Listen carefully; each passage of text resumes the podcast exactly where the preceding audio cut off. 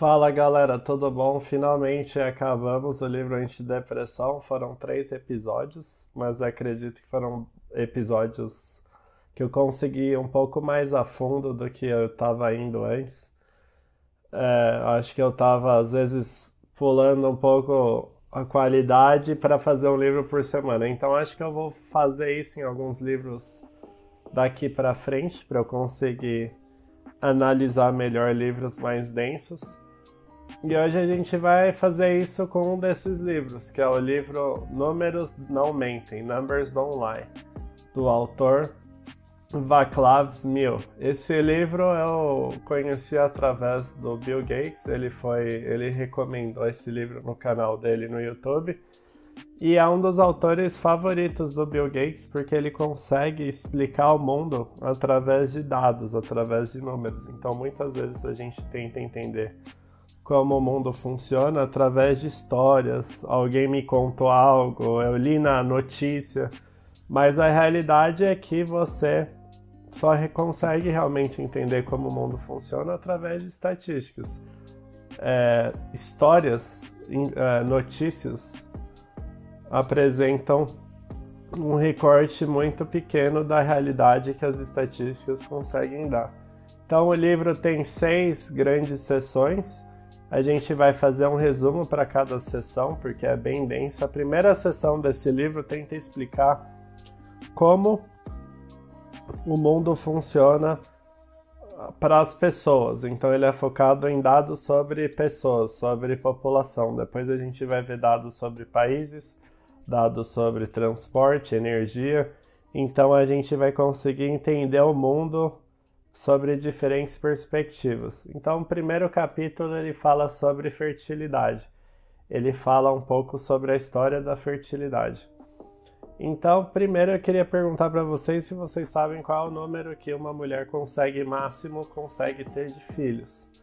E aí ele faz um cálculo rápido, né? Ele fala que as mulheres têm ao longo da sua vida fértil de 300 a 400 ovulações mais 10 dessas ovulações acontecem durante a gravidez, mais 5 ou 6 enquanto a mãe está amamentando, que ela não consegue, ela tem uma baixa fertilidade.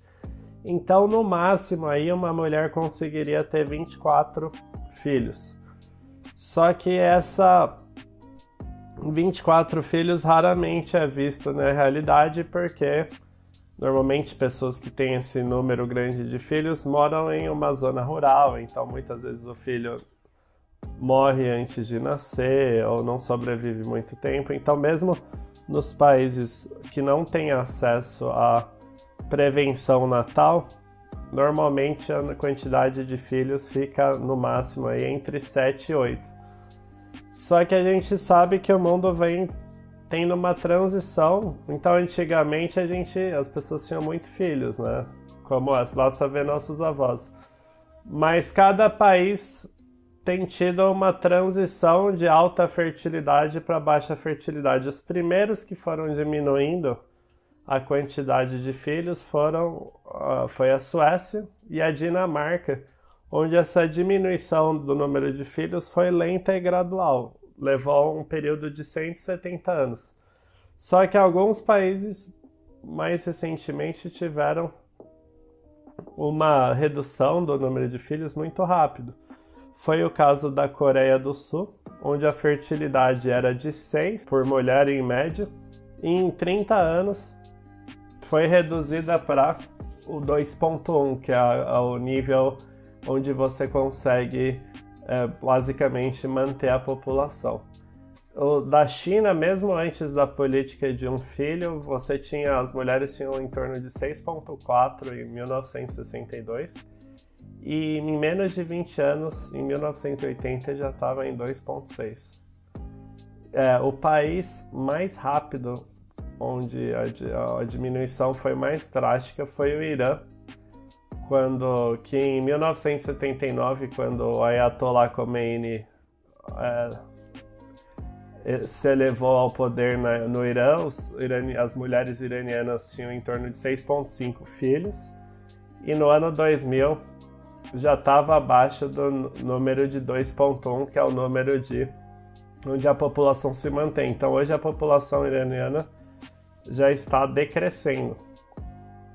E isso tem uma série de consequências geopolíticas, econômicas, né? Então, por exemplo, a Europa em 1900 tinha 18% da população mundial e em 2020 só 9,5%.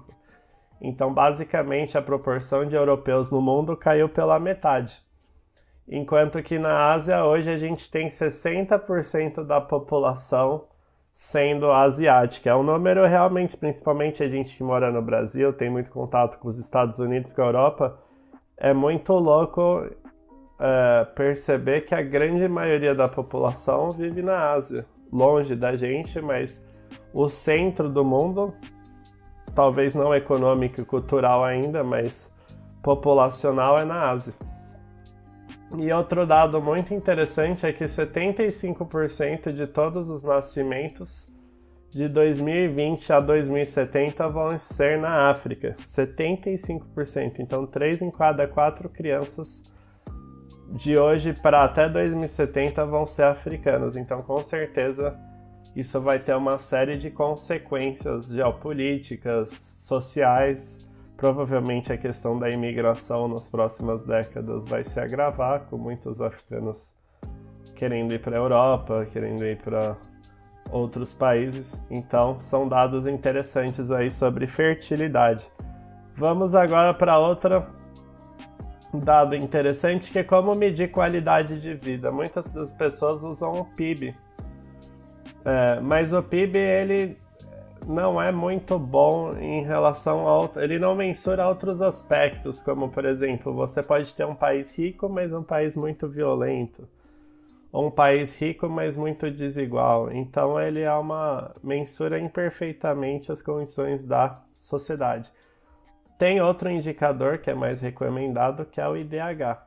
O IDH já é melhor, leva em questão níveis educacionais, é, saúde, também o PIB, mas é um pouco mais completo. Mas o autor fala que uma maneira muito simples de você mensurar a qualidade de vida de uma população é a mortalidade infantil, porque através da mortalidade infantil você consegue tirar várias conclusões sobre aquela sociedade. Você consegue saber, por exemplo, para um país ter uma baixa mortalidade infantil, ele precisa ter uma combinação de um bom sistema de saúde, cuidados pré-natais, perinatais e neonatais, ou seja, durante a gravidez e pós-gravidez, boas condições sanitárias, uma boa nutrição maternal e infantil, ajuda social para famílias desprivilegiadas. Então você precisa de uma série de fatores que vão contribuir para que a mortalidade seja baixa um, o, o autor fala que, só para a gente ter uma ideia, em 1850, para cada mil nascimentos,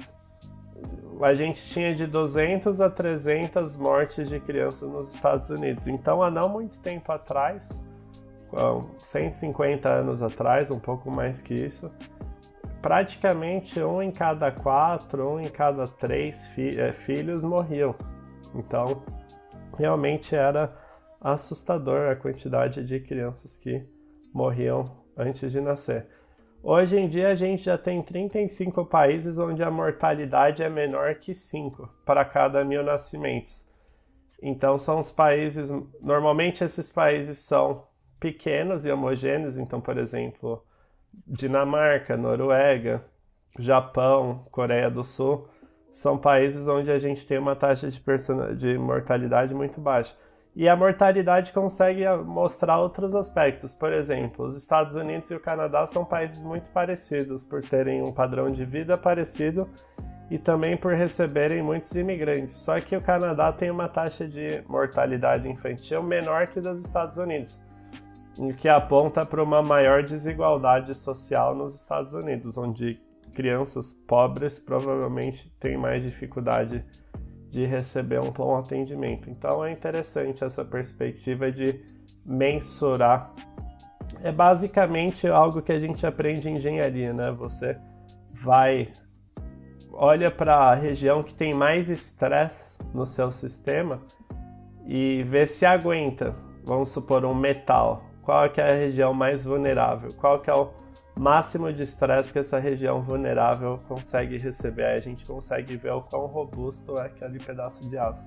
Então é mais ou menos isso. A, a variável mais vulnerável de uma sociedade são as crianças. Então se a gente, se um país consegue, vamos dizer, dar boas condições para crianças, quer dizer que provavelmente populações menos vulneráveis vão ter uma boa qualidade de vida. Aí o próximo capítulo ele fala sobre vacinas. E aí ele aponta para um estudo de 2016 da Fundação Bill e Melinda Gates, que provavelmente agora vai ser só Fundação Bill Gates depois da separação, mas que eles conseguiram calcular o custo-benefício de uma vacina. Então, uma vacina dá um retorno de 24 vezes. Então, para cada dólar que você investe em vacina, você consegue ter de retorno 44 dólares em questão de é, menos custos para o sistema de saúde, mais, aquela criança vai conseguir ser mais produtiva ao longo da vida. Então, a vacinação é extremamente importante e barata. É um dos investimentos com maior retorno. Então, Hoje nos países ricos a gente tem uma taxa de vacinação aí de 96%.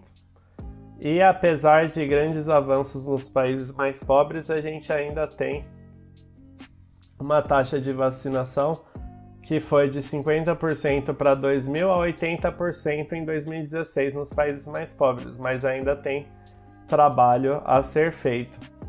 Então, eu estava olhando em relação ao Covid especificamente, você ter duas doses de vacina custam em torno de 4 dólares e o retorno é de 2.900 dólares, de acordo com a The Economist.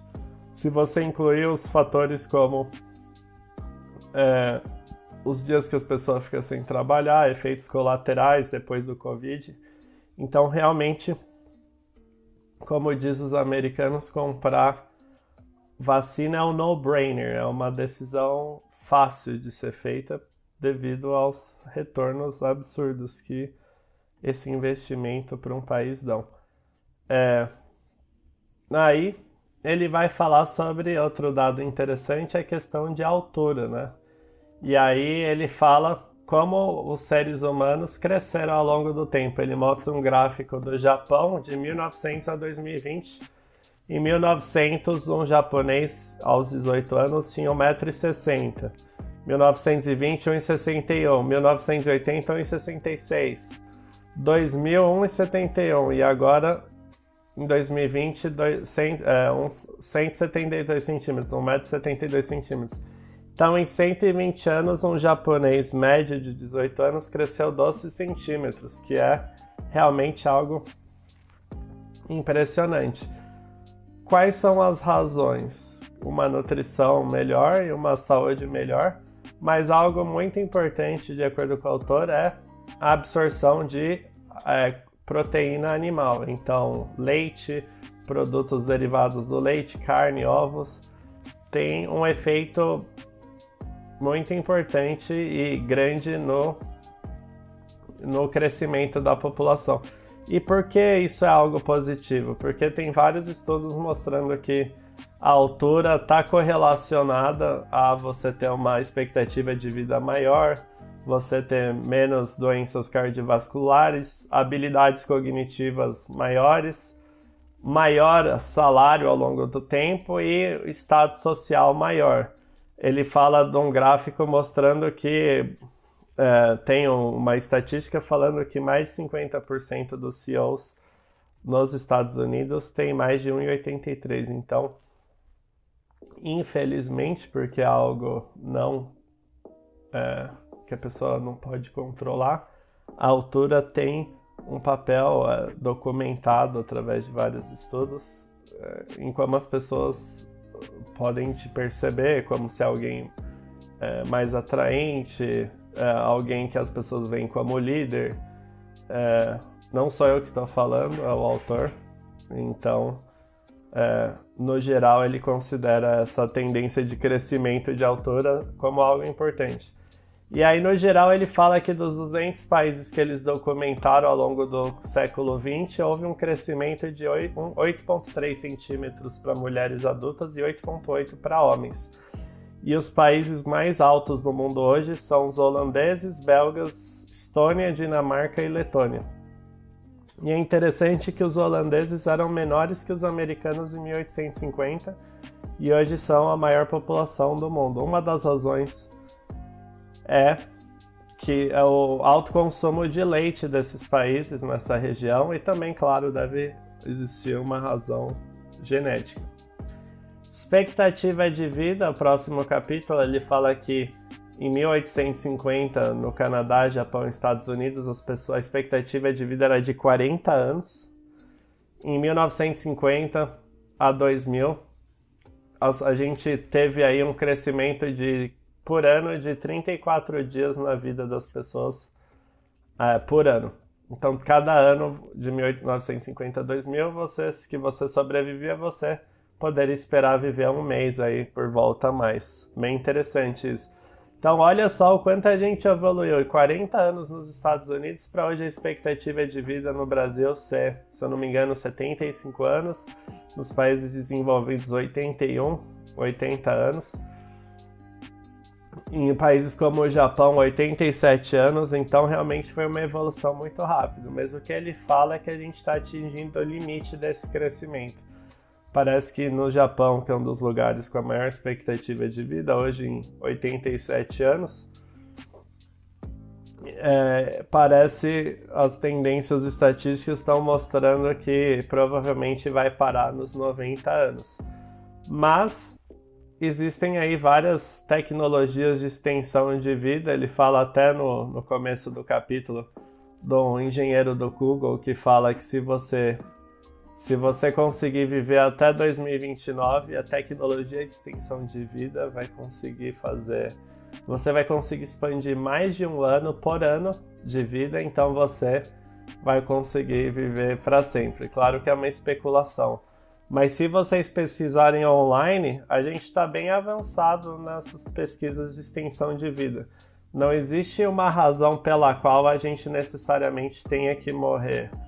É um problema como de tecnologia, um problema como a morte, é, como uma, do, como coronavírus ou como não é algo necessário. Como a gente vive sempre viveu considerando a morte algo inevitável, é, parece ser algo que não pode ser resolvido. Mas se você for, for ler e assistir vídeos dos principais pesquisadores no mundo hoje de extensão de vida, você vê que eles estão cada vez mais avançando num ponto onde não necessariamente é algo que é, seja inexorável como a gente pensa hoje em dia. Então é isso. Só, é, falei sobre expectativa de vida. Agora é um capítulo que ele não fala, mas eu achei que acho importante, é um, é um fator interessante, que é o efeito Flynn. Para quem não conhece o efeito Flynn, é um efeito que basicamente a inteligência da população tem crescido desde 1900, desde 1900 numa taxa bem rápida. E para quem, muitas pessoas que vão escutar esse podcast vão falar que inteligência é algo que você consegue através do estudo, é, de dedicação, e a verdade é que a literatura na área de psicometria é bem contundente, mostrando que a inteligência existe sim. É, majoritariamente genético, ou seja, assim como a sua altura não é algo que você, claro, a altura, se você se alimentar bem, você consegue crescer mais.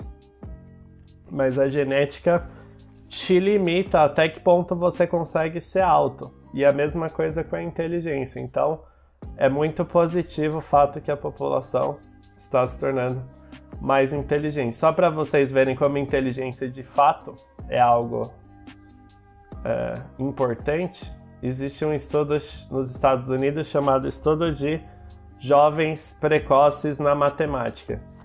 quem tem um score aí no top 0,5%, desses, dessas pessoas, 30%, ou seja, o, de, os top de cada 200 pessoas, a melhor pessoa de 200 pessoas, 30% é, tiveram, foram tirar um, um PhD, enquanto que só 1% dos americanos têm PhD. Essas pessoas também tinham uma probabilidade muito maior de ter um salário alto e ter patentes. Então, desde avaliando criança, você já conseguia ver mais ou menos a trajetória da pessoa ao longo da vida, o que é algo muito rejeitado pela maioria das pessoas, porque não é algo que você consegue mudar ao longo da vida. Mas felizmente o efeito Flynn vem demonstrado que cada geração a gente tem se tornado mais inteligente a cada ano e várias tem várias explicações. Uma das explicações é o que nem da altura a gente tem se alimentado melhor, a gente tem tido mais exposição a símbolos, a informações, a abstrações como celulares, tecnologia que incentivam a gente a usar nosso cérebro é, desde criança. Então a gente consegue atingir nosso potencial genético que talvez antigamente a gente não conseguia atingir. Tem um estudo interessante, só procurar no Google para quem quiser se aprofundar um pouco mais sobre isso, de uma professora da USP, Carmen Flores Mendonça, avaliando a diferença de inteligência entre os países. Então, nem todos os países têm o mesmo média de QI. Por exemplo, os países do leste asiático têm uma média de 105, de acordo com a autora, ah, na Europa 99 e no Brasil uma média de 89, o que é bem mais baixo do que desses outros países. Não sou eu que estou falando, é a professora, e tem, mas tem vários estudos é, na área de psicometria que é, o próprio Flynn chegou, num livro dele falava que no Brasil a média era 87. Então, é algo, é um dado importante sobre pessoas. É, aí ele fala sobre suor. Então ele fala que isso eu nunca tinha pensado. Ele fala, falou que uma grande, uma grande adaptação evolutiva é que os humanos suam muito. E qual que é a vantagem dos, em relação aos macacos, nossos antecessores? Nossos antepassados mais próximos, qual a vantagem de suar muito é que a gente consegue percorrer longas distâncias. Se parar para pensar, o ser humano ele não é rápido, não é muito forte, mas a gente consegue correr e aguentar muito, muita distância. Isso porque a gente sua muito e a gente tem capacidade de não ter que se hidratar rapidamente. A gente consegue ficar desidratado durante muito tempo. E aí ele, o autor fala que a gente soa, só para você ter uma ideia, um cavalo soa em torno de 100 gramas de água por metro quadrado, um camelo 250 gramas por metro quadrado, enquanto o ser humano 500 gramas por metro quadrado, então um dobro de um camelo. Então, qual que é a vantagem evolutiva? Um antílope ou um veado ou um, ou um animal que a gente caçasse, ele com certeza conseguia correr, ser muito mais rápido que a gente mas várias tribos, antigamente, ele falava tribos no México, os aborígenes, eles ganhavam desses animais na distância, na, na canseira. Então, o ser humano perseguia esses animais 20, 30 quilômetros até o animal cansar. E como a gente soa, a gente consegue aguentar distâncias muito maiores. Então, isso é interessante. Tô quase terminando, por isso que eu dividi, olha só quanto conteúdo. Ele fala sobre estatísticas de desemprego. É, ele fala que nos Estados Unidos, que é, ele fala que é muito difícil você mensurar desemprego, porque você pode levar vários fatores. O que que você considera desempregado? Alguém que está desempregado há 15 semanas ou mais, é, como proporção da população é, capaz de trabalhar? Se for isso, nos Estados Unidos, em dezembro de 2009, o desemprego era 1,2%. Ou pessoas que estão em trabalhos temporários, 1,6%. Ou pessoas que se consideram que estão procurando trabalho ativamente, 3,5%. Ele fala que é muito difícil mensurar o desemprego, mas ele fala que a melhor forma de você avaliar isso é a taxa de participação da força de trabalho. Então lembra que a gente viu que mortalidade às vezes é muito melhor que o PIB per capita, que ele fala que essa taxa de participação da força de trabalho é a melhor forma de avaliar a taxa de desemprego. Então você pega basicamente toda a população economicamente ativa ali de 18 a 70, 65 anos e vê quantas estão trabalhando. Então, aí nos Estados Unidos essa taxa é de 63%, no Brasil é 55%. Esses são dados antes da pandemia, provavelmente é muito menor. Então, praticamente metade das pessoas no Brasil em idade de trabalhar não trabalham. É, o que mostra que é, é, um problema social aí que a gente tem que a economia não consegue é, produzir oportunidades para a população. É, os últimos dois capítulos, o penúltimo ele fala sobre o que nos faz feliz, então ele mostra gráficos mostrando os países mais felizes do mundo que, como já é algo, tem um index que sai todo ano, que é o index da felicidade, e sempre quem está no topo são os países nórdicos, então Dinamarca, Noruega, Finlândia, que por acaso também tem altas taxas de suicídio, o que é algo interessante. Mas assim, não interessante, mas é, exótico, estranho, né? O seu país mais feliz e também com maior suicídio. É, o que ele fala é que tem algumas países estranhos, tipo o México está em 23 que é uma posição bem alta, é, na frente da França. A Guatemala está na frente da Arábia Saudita, que é um país muito mais rico. Panamá na frente da Itália. Colômbia na frente do Kuwait. Então, o autor fala que países latino-americanos, o Brasil, se eu não me engano, está bem alto também. Por alguma razão, que ele não vai a fundo, mas ele atribui um pouco à religião, à cultura latina, a gente, apesar da nossa baixa atividade econômica, a gente consegue ser feliz. Então, algo positivo aí sobre o nosso Brasil. E para finalizar, ele fala sobre megacidades. Então, ele fala que em 1800 menos de 2% da população morava em cidades. Então, há 200 e quase 221 anos atrás, quase todo mundo morava na roça. Em 1900, 5% morava em cidade, então ainda muita gente morava na roça. 1950, 30%. E em 2007 foi o primeiro ano que mais da metade da população vivia nas cidades. Então ainda tem muita gente morando em zonas rurais, né? Mas em 1950 a gente tinha Nova York e Tóquio só como mega cidades. Então, megacidades são cidades com mais de 10 milhões de habitantes. Em 1975, o México, cidade do México, se acrescentou aí a Nova York e Tóquio. Mas no final, em 2020, a gente tem 35 megacidades, ou seja, cidades com mais de 10 milhões de habitantes. A maior de todas é Tóquio. Mas a gente tem aí 60% dessas megacidades na Ásia. Duas megacidades aqui no Brasil é o Rio de Janeiro e São Paulo. São Paulo com 21 milhões, incluindo a região metropolitana. A gente tem a cidade do México com 21 milhões também. A China tem várias, deve ter no, no mapa umas 8 megacidades. Então a tendência, e aí ele fala, o Rio tem é, algumas dessas mega cidades, como Lagos na Nigéria, são. Coloca depois no YouTube, Lagos, Nigéria. É uma bagunça, lixo para todo lado, desorganizada. O Rio, ele fala, tem uma taxa de mortalidade de 40 assassinatos por 100 mil habitantes, que é altíssima. Só para você ter uma ideia, em Tóquio eu acho que é 3. Fortaleza, que eu estive recentemente, 87.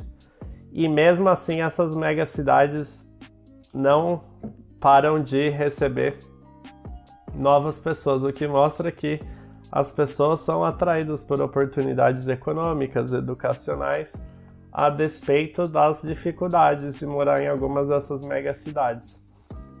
É, então é isso, essa é primeira parte, esse primeiro podcast. A gente falou vários dados diferentes, desde suar até fertilidade, inteligência sobre pessoas. E no próximo episódio a gente vai falar dados sobre países, diferenças entre os países, de economia, sociedade. Então esse é um livro bem interessante, vai fazer vocês entenderem mais sobre o mundo através de dados. Beleza? Então um abraço e até o próximo episódio.